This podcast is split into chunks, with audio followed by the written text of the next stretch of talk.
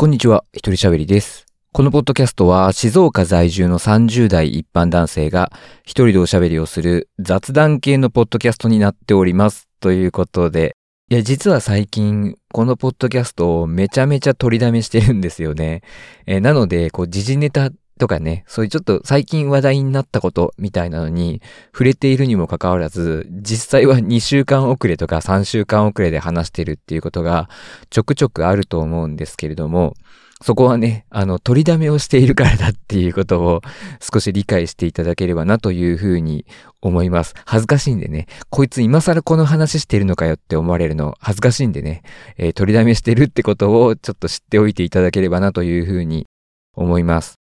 で、僕最近ちょっとウォーキングにハマっているというか、まあ散歩というか、まあ時間を見つけてはテクテク歩いて、でなんかこう Google マップとかでさ、調べてさ、あ、なんかこんなとこにお店があるみたいなのでさ、行ってみたりね。まあ普段行かないようなさ、お店とかにちょっと立ち寄ってみたりとかするっていうことをやっているんですけれども、あの最近行ったところが、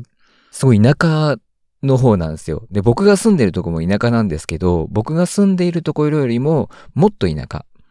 そうだな。僕が住んでいるとこの田舎とか5だとしたら、そこは7くらい。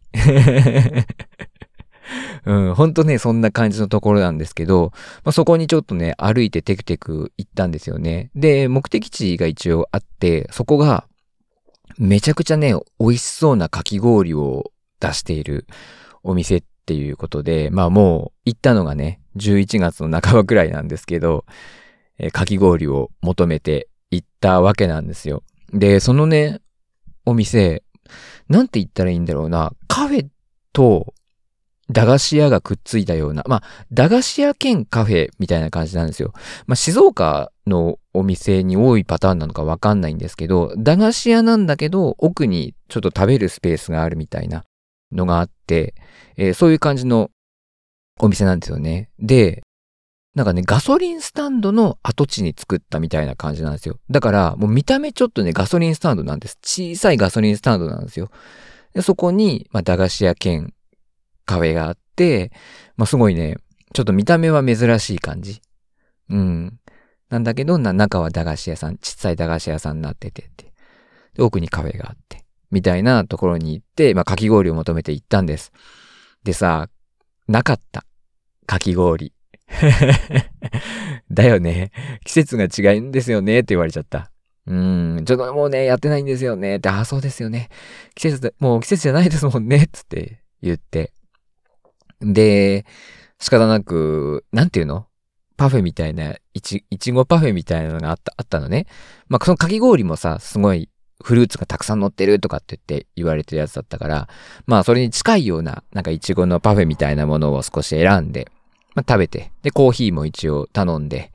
えー本日のおすすめ今週のおすすめみたいなコーヒーがあったんで、あ、じゃあ、おすすめのやつでって言って、食べることにしたんですよ。で、店員さんもさ、まあ僕結構ね、その近所とか、ちょっと離れたところのお店にちょくちょく最近行ってて、すごく感じていたことが、まあどこも接客が悪いと。その接客の悪さっていうか、なんだろう。もう態度がちょっと悪かったりとか、人として感じが悪い人っていうのがすごく多くて、なんかその別に丁寧に接客しろとかさ、なんか完璧にやれっていうことじゃなくて、せめてこう、いいやつ人だなって、親切な人だな、いい人だなって、触れ合うことで、こう、せめて不機嫌にならないような、こちらが嫌な思いをしないような態度をとってくれよっていうことが多いんですけど、あの、そのお店は、すごく、そのお店の店員さんはすごく感じが良くて、で、息子さんとお母さんの二人でやられてるお店だったんですけど、まあ息子さんもすごくいい人感が出ていて、結構なんかダンディーなおじさんで、と、多分僕よりもちょっと年、年上だと思うから多分40代くらいの方だと思うんですけど、すごくダンディーなおじさんで、で、そのお母さんもすごく、あの、穏やかで優しそうな方で、うん、でも年齢の割にちょっと若く見えたかな。まあとにかくすごく穏やかで優しそうな方で、あの、すごくね、あ、すごくいい人たちだなっていう風に感じたんですよね。で、実際そのパフェも美味しかったし、コーヒーも美味しかったんですけど、これほんとね、僕の器が小さいというか、こういうとこ気になっちゃう、気にしちゃう人間なんだなって言ってちょっと嫌な感じに思われるかもしれないんですけど、一個だけね、めちゃくちゃ気になったことがあって、それがね、あの、コーヒー、本日、今月のおすすめか今週のおすすめみたいなコーヒーがあったんで、それがね、500円って書かれてたんですよね。で、その、まあ商品の前払いで先に会計を済ませる段階では、まあコーヒー代は500円払ったんですけど、いざカフェのね、テーブルについて待ってたら、その息子さんの方がね、来て、そのお会計担当してくれたのはお母さんの方だったんですけど、カフェのテーブルに着いたら息子さんが来て、えー、今月のおすすめのコーヒーなんですけど、つって、なんか2種類あるらしくて、で、これとこれで、つって、こう、こっちはこういう感じで、こっちはこういう感じでっていうのをすごく丁寧に説明してくれたんですよね。ただ、どちらも550円らしいんですよ。要は500円足りないという話をされて、まあ僕は、ああ、じゃあ50円払えばいいのかなっていうふうに思ったんですよね。で、その店員さん、息子さんもすいませんっていうふうに普通に言ってくれていたんだけど、ちょっと僕がね、気になったことがあって、母が間違えてしまいましてって言ったんですよね。その息子さんが。いや、それいらねえだろって思って。これ言ってる、言ってる意味わかりますか？これ あの、普通にね、お会計間違えてしまったんで、50円追加でお支払いいただいていいですか？って。で、僕は全然いいですよって。別に怒ってるは、怒る気も全然ないし、何とも思ってないし、全然いいですよって。でも、その店員さんが、母が間違えてしまいまして、って言ったんですよね。いや、それはいらないだろうっていう その、嫌味じゃん、それって。うん。お母さんに対する。嫌味じゃん、それって。僕だったら絶対はね、その、さ、もうお店としてのミスなんだからさ、もういいじゃん、すいません、間違えちゃってって。いいじゃん。それで。うん。誰が間違えたかなんて僕は分かってるし、別に言わなくていいじゃん。うん。って思っちゃった。えいるよね、なんかそういう人。なんか、嫌味言う人。うん。僕だったら絶対言わないけどな。例えばさ、じゃあバイトの子がね、バイトの子がミスしちゃった時にさ、いや、バイトが間違えちゃいましてってお客さんに謝るかって言ったら、謝んないよ。バイトのミスだって自分のミスだもん。それはお店としてのミスなんだから、普通にすいません、つって。で、それがバイトがさ、それ聞いてたらさ、絶対嫌じゃん。僕の立場だったら嫌だよ。自分がミスしてさ、あ、やべえ、間違えてる、つって。なってさ。で、奥でさ、店長とかがさ、すいません、バイトが間違えちゃって、つって。ね、言ってたらさ、ちょっと嫌じゃない？なんか。うん。だからなんかその一言いらないだろうってすごくね、すごく感じのいい人だったし、なんかその地元の人かな？地元の人がね、結構何人も何人もこう訪れてたんですよ。僕がいた時間でもね。だからすごくいい人だな、だろうなってみんなから慕われてる方なんだろうなっていうのはめちゃめちゃ通じだけど、そこが少しね、気になっちゃったんだよね、僕。その一言いらなくない？誰がミスしたとか、いらなくないっていう、うーん、風になんか思った。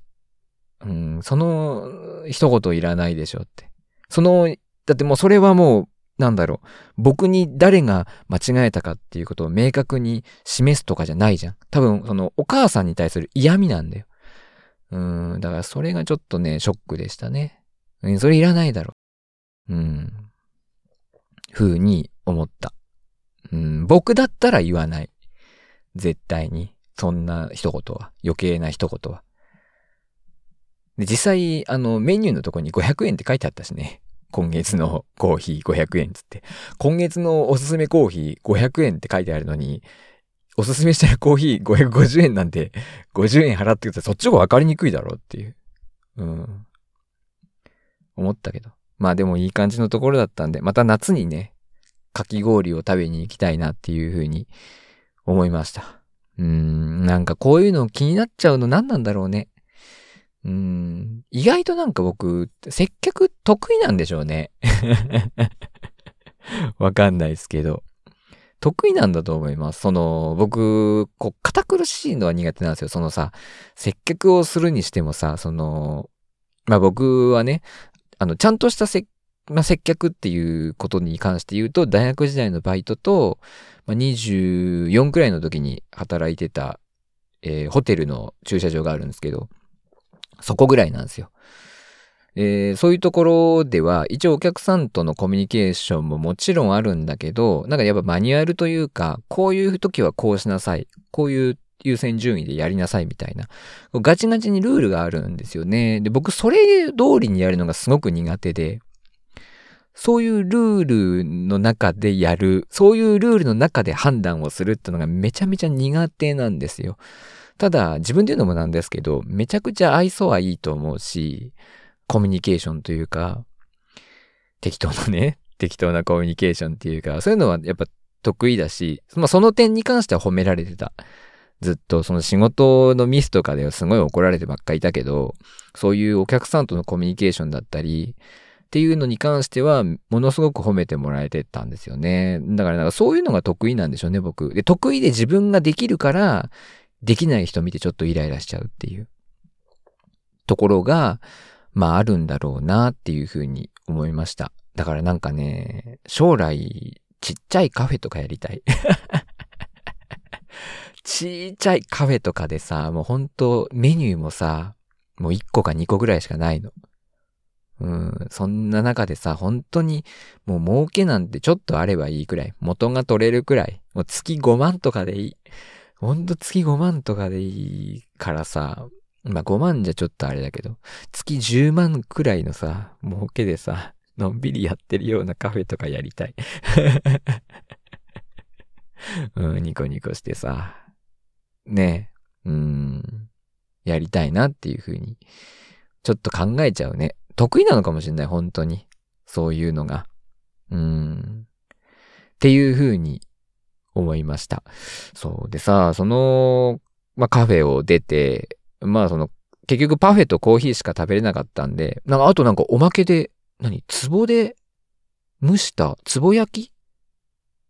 のさつまいもみたいの出してくれたんだよね。あれ美味しかったな。うん、で、それだけだったんで、まあちゃんとした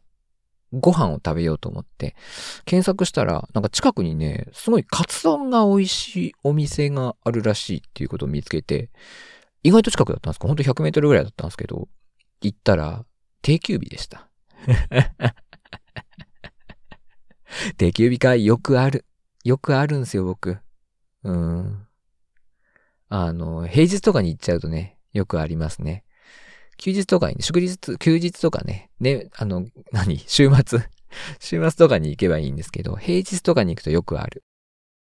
ちょっとそれは残念だったんですけど、またね、夏にかき氷をね、食べに行きたいなというふうに思いました。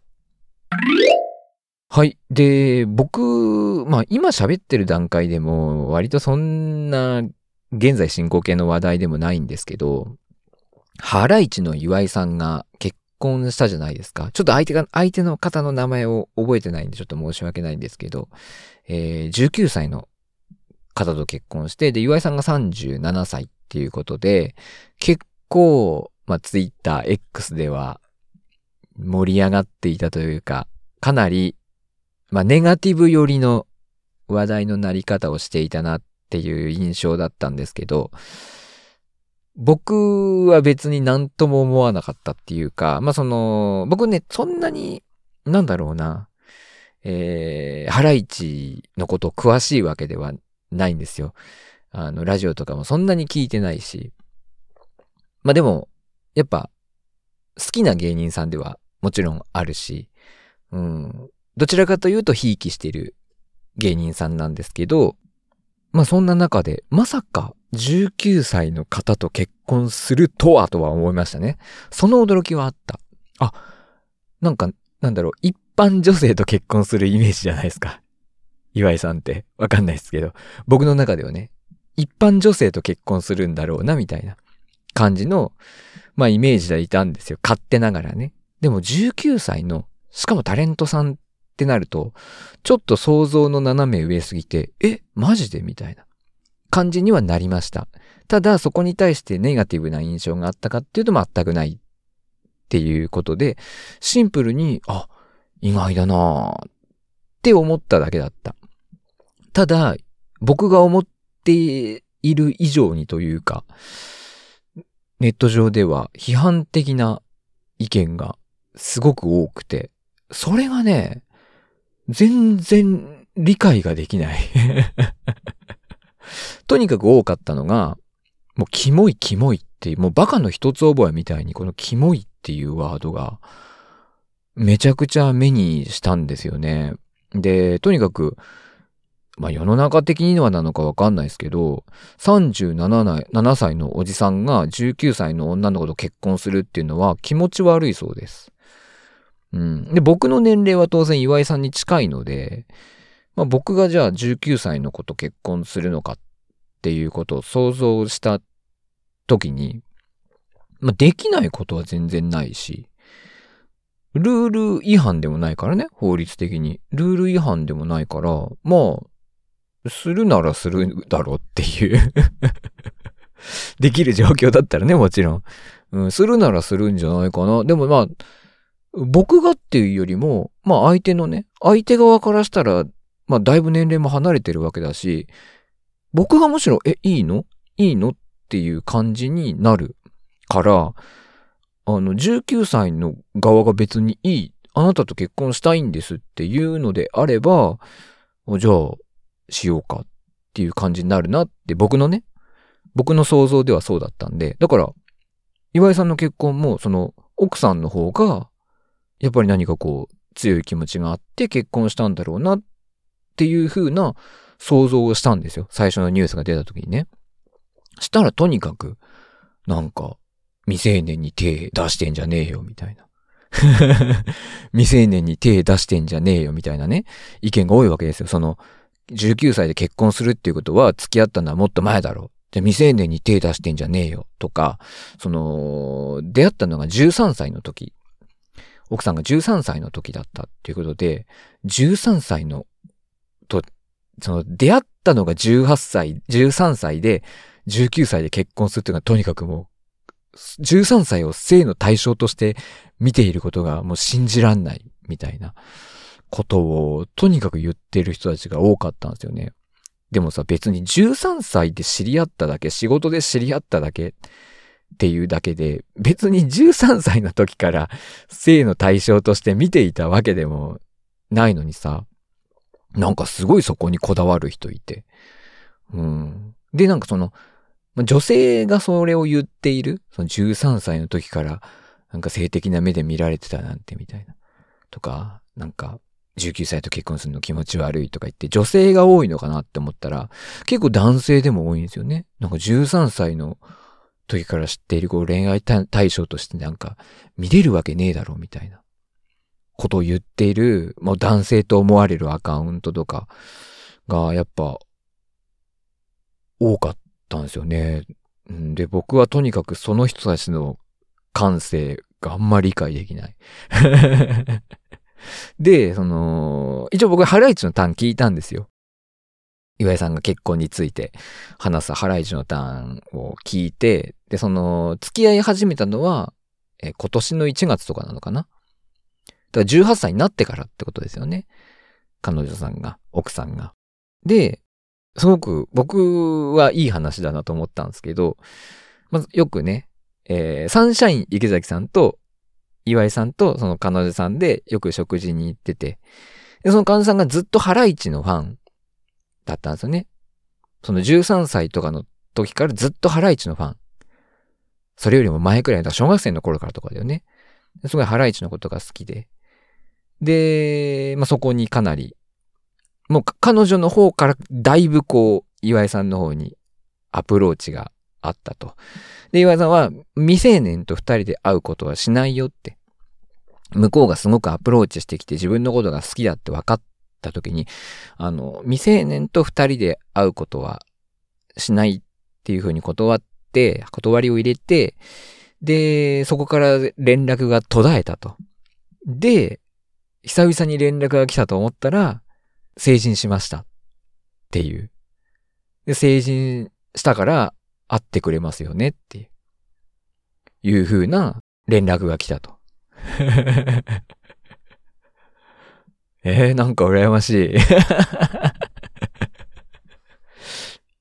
て思った。うん。成人したから会ってくれますよねっていうのが来たって言ってさ、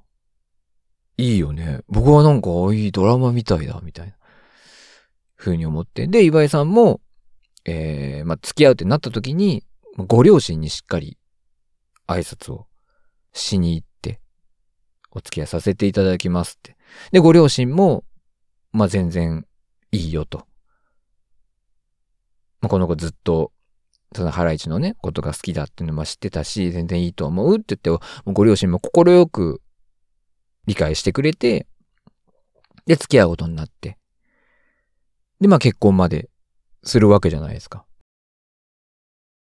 何の問題もないというか、めちゃくちゃ、ちゃんと筋を通してると思うんですよね。僕は綺麗なストーリーだと思うし、別にね、将来どうなろうが、その離婚しようがさ、年齢差がとかって言おうがさ、別にそんな関係ないじゃないですか、別に。現段階ではすごく綺麗なストーリーだなって思ったんですけど、キモいらしいです。うーん、わかんない僕には。え、だってさ、例えばその、13歳とかから知っていたとしてもさ、女の子の成長ってね、目に見えてわかるじゃないですか。どんどんどんどん成長していくわけでしょ？で、向こうが自分に好意を持ってくれてる。これすごい嬉しいことじゃないですか。でも未成年だから、二人で会ったりはできないよって。ね、しかも芸能人だから、余計にそんなんでさ、あの、週刊誌が取られたら嫌じゃん。お互いにメリットがないから、ださ会えないよ、ダメだよって言って。で、しばらく連絡が途絶えて。ってなった、なったとこでさ、成人しました。会ってくれますよね。ってさ、連絡来たらさ、ちょっと嬉しくない？普通に考えて、男だったら。嬉しくない？って、僕は思うんだけど。うーん。なんか、男、女の人からしたら、もしかしたら気持ち悪いのかもしれない。そのね、37歳の男と19歳の女の子、まあ、36歳と18歳が付き合うっていうのは気持ち悪いことなのかもしれないけど、男でとやかく言ってるやつは、なんか、嫉妬してるだけだと思う。いや、マジで本当に。そんなさ、自分よりもさ、全然若い子がさ、そんな積極的に来てくれたらさ、嬉しくない？普通に。嬉しいでしょ？うん。なんかそれを、なんか、いや、13歳から見てるから、全然恋愛対象として見れないよ、みたいな、こと言ってる人は、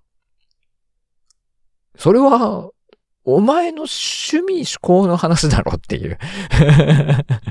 なんかそれをさ、なんか世間一般のその、あ、普通っていう、それが普通みたいなこと言ってるけど、それはお前のただの恋愛観というか、お前の趣味の話だろうっていう感じに思った。うん。全くなんかキモいキモい言っている人たちの理解ができなかったし、岩井さんは普通にちゃんと筋を通してるというか、その彼女の方から積極的に来て、好きです、好きですって来たところに対して、しっかりそれに対して真剣に向き合って筋を通してるなっていうふうに話を聞いて思ったんですけどね。僕は。うん。まあでも、しばらく経ってね、あんま言われなくなっったので まあ、なんだろう。でもね、なんか、もう、ば、ほんとバカの一つ覚えみたいに、いろんなこう、何ちょっとなんかフォロワー数が多いアカウントたちがキモいキモいみたいに言ってたんですよね。だから、なんかやっぱ話題性があったから、そこに対してちょっとバズりそうなツイート、うん、拡散されやすそうなツイートをするために言っていただけなんじゃないかなっていう風にも感じた。うん。本当は別に興味もないし関心もないんだけど、なんかわざとこうさ、周りが食いつくような。うん。で、ちょっとネガティブな言い方をした方がみんな食いつくじゃん。でさ、あの、リプライ欄とか見るとさ、同じ意見の奴ら、うわーって騒ぐわけじゃん。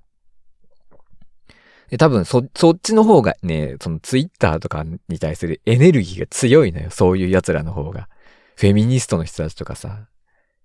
過激な、なんかエネルギーすごいじゃん。発信する、発信することに対する。なんかそういうのを狙って、バズらせ目的で言ってたんじゃないかなって。うん、ちょっと思った。でもなんかこの、人間性まで否定するのは違うよな。うん。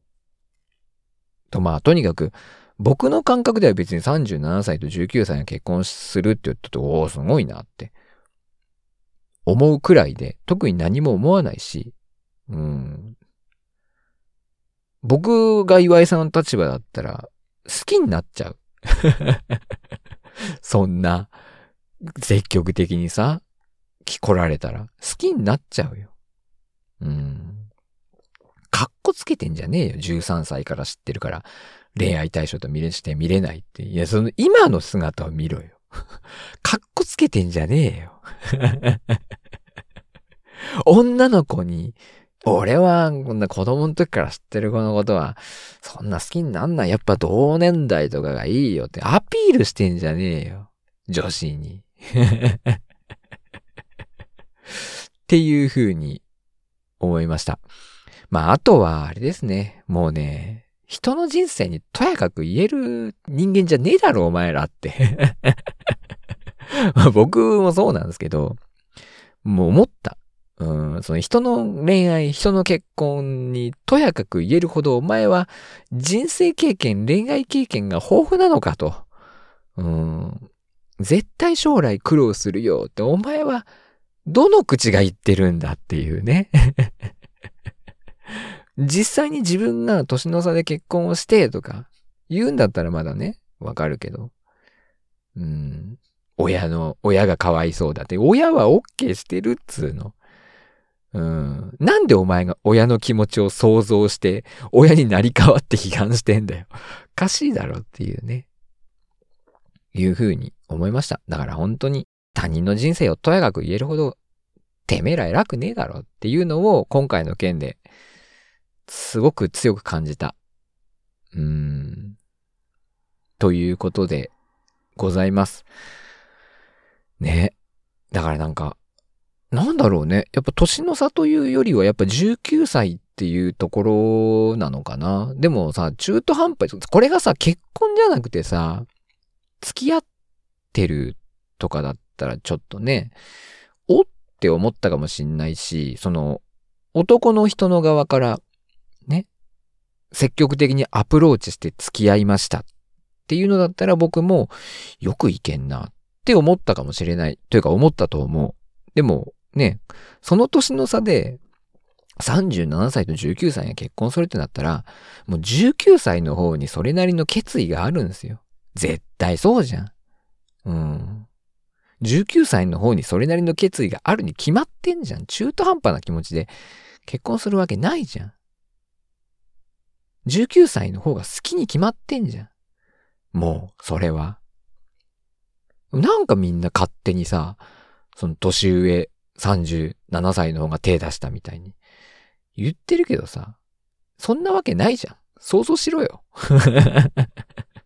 ちょっと想像すればわかるじゃん。19歳の女の子の方が好きな気持ちがあるから結婚するに決まってんじゃん。というふうに思いました。うん。だから、なんか、批判的なこと言ってる奴らは、うん。自分の人生に集中しろよって思ったという話でございます。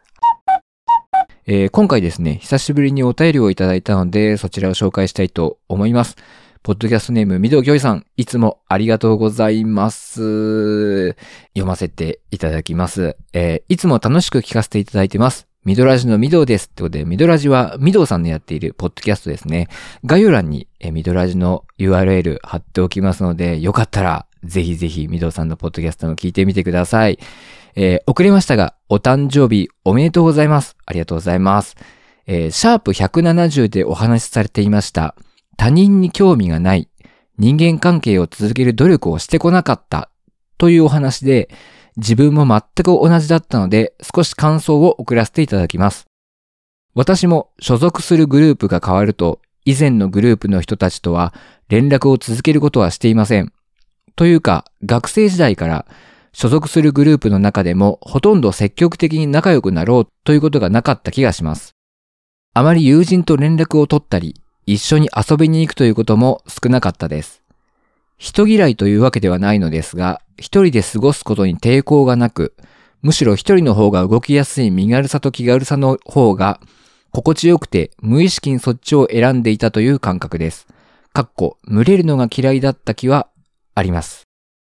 ポッドキャスト内で一人喋りさんが自分に持ってないもの、かっこ友人関係が豊富な人に対して嫉妬してしまうという感覚も自分のことのように覚えがあります。私も一時期無理して友人関係を広げようとしたことがありますが、疲れてしまって自分には向いてないと感じたことがあります。狭くて少なくてもいいので、自分に合う人とだけお付き合いをしていくのでも問題ないのかなと私は感じています。私も数少ない友人ですが、無理して連絡を取らなくても、どこかでそろそろ会うご飯でも食べに行くという感覚が同じタイミングだったりすることがある人がいます。大人になるにつれて人間関係の煩わしさを感じることが大きくなってきますが、皆同じように感じているのだと思います。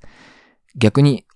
大人数や友達と一緒アピールをしている人ほど孤独感に耐えられない人なのかなと最近気づくようになりました。かっこ、一人暮らしの人が会社に来るたびに最後まで残業していろいろな人に雑談しに行く行為とか。一人ぼっちと書いてしまうと人間不信みたいに思われがちですが、空気を読む力、合わせる力、共感性が高いがゆえに他人との距離感をあえて無意識にとっているのかなと。過去私個人の感覚なので全然違っていたらすいません。少なくとも私は一人喋りさんの配信が毎回楽しみですし、勝手ながら友達のように感じています。ソロ配信者の大先輩でもあるので、いろいろと参考にもさせていただいています。秋冬になると少しセンチメンタルな気分、落ち込み気味になりがちですが、一人で居続けられることは一般的には真似できない気質でもあるので、その点も長所なのかなと思うと少し気が楽になるかもと、最近ポジティブに思うようにしています。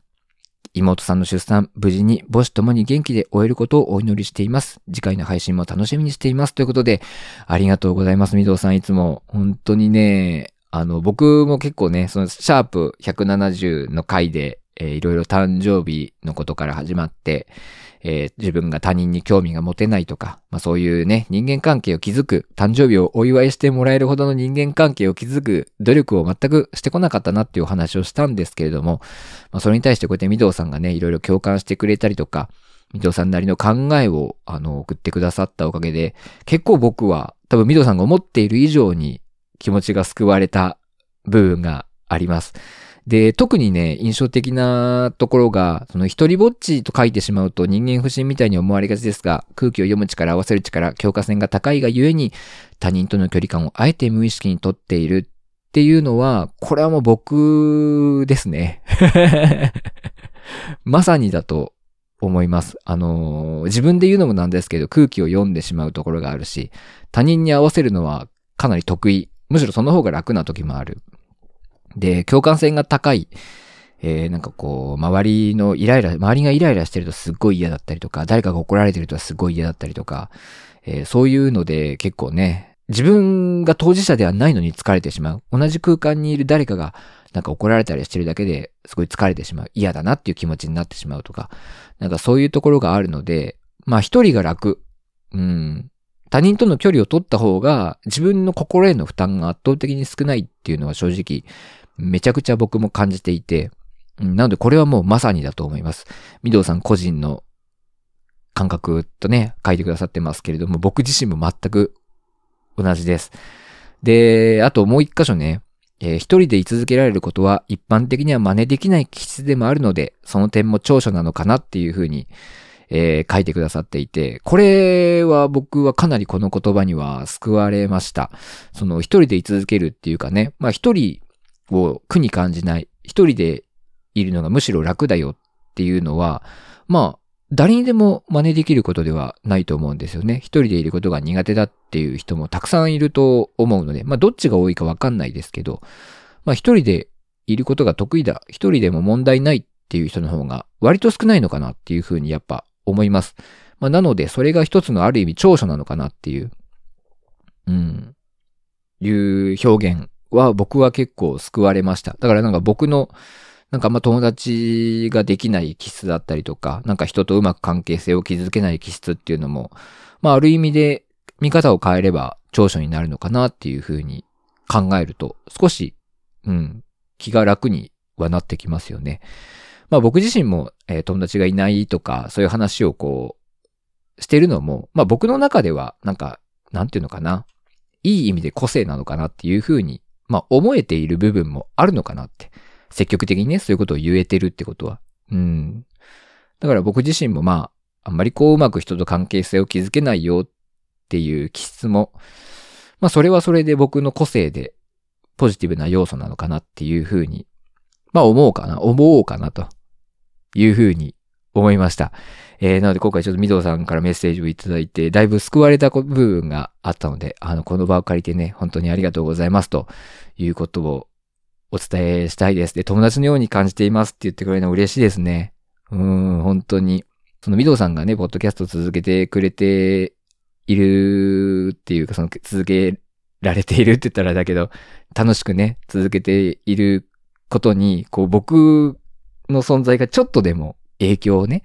与えているっていう風に言ってくださるの、本当嬉しいなっていう風に思います。僕は全然そんななんかしてやったとか全く思ってなくて、全然思ってないんですけど、あの、そう感じてくださっている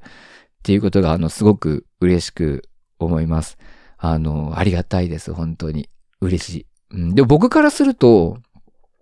ミドさんは、なんだろう。まあ、正直に言ってしまうと、こう、嫉妬の対象というか、この、僕のね、100、シャープ170でも言いましたけど、割とこう人間関係を構築するのが、うまい方な印象が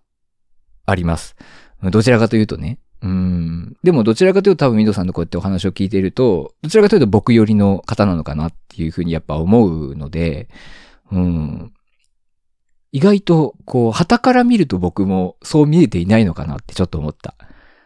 うん。いや、僕ちょっと友達いないんですよねって、え、そうなの？みたいな。風に見えているのかなっていうふうにちょっと思いました。うん。でもなんかこんなに共感してもらえるのはちょっと嬉しかったですね。ありがとうございます。本当に。この場を借りて、お返事とさせていただきます。最近ちょっとため撮りが多くて、あの、このね、メッセージをいただいたのは結構前で、当然読ませていただいたのも結構前だったんですけど、まあその時にね、こう感想を書き留めて、ちょっと今回喋らせていただきました。なので、お返事ね、こうやって紹介させていただくタイミングがだいぶ遅くなってしまいましたけれども、メッセージ送っていただきありがとうございました。えー、まあこれね、聞いてくださっている方もこんな感じでお便りをね、まあ思ったこと、感じたこと、まあ僕に対しての、えー、意見、えー、反対意見、何でもいいので、えー、メールでもメールフォームでも送っていただければなというふうに思います。まあ、なんかこうね、個人情報を書かなきゃいけないっていうことは全然なくて、僕がお呼びする名前だけ書いていただければ送れるようにメールフォームのなっていますので、えー、よかったらそちらね、送っていただけまたら嬉しいですし、まあ、メールアドレスに直接送っていただけても嬉しいですし、あとツイッターのね、DM とかでも送っていただけると嬉しいです。まあ、僕の配信聞いて何か思うことがあったら、えー、短い文章でも全然いいので、えー、一言二言でもいいので送っていただけると嬉しいです。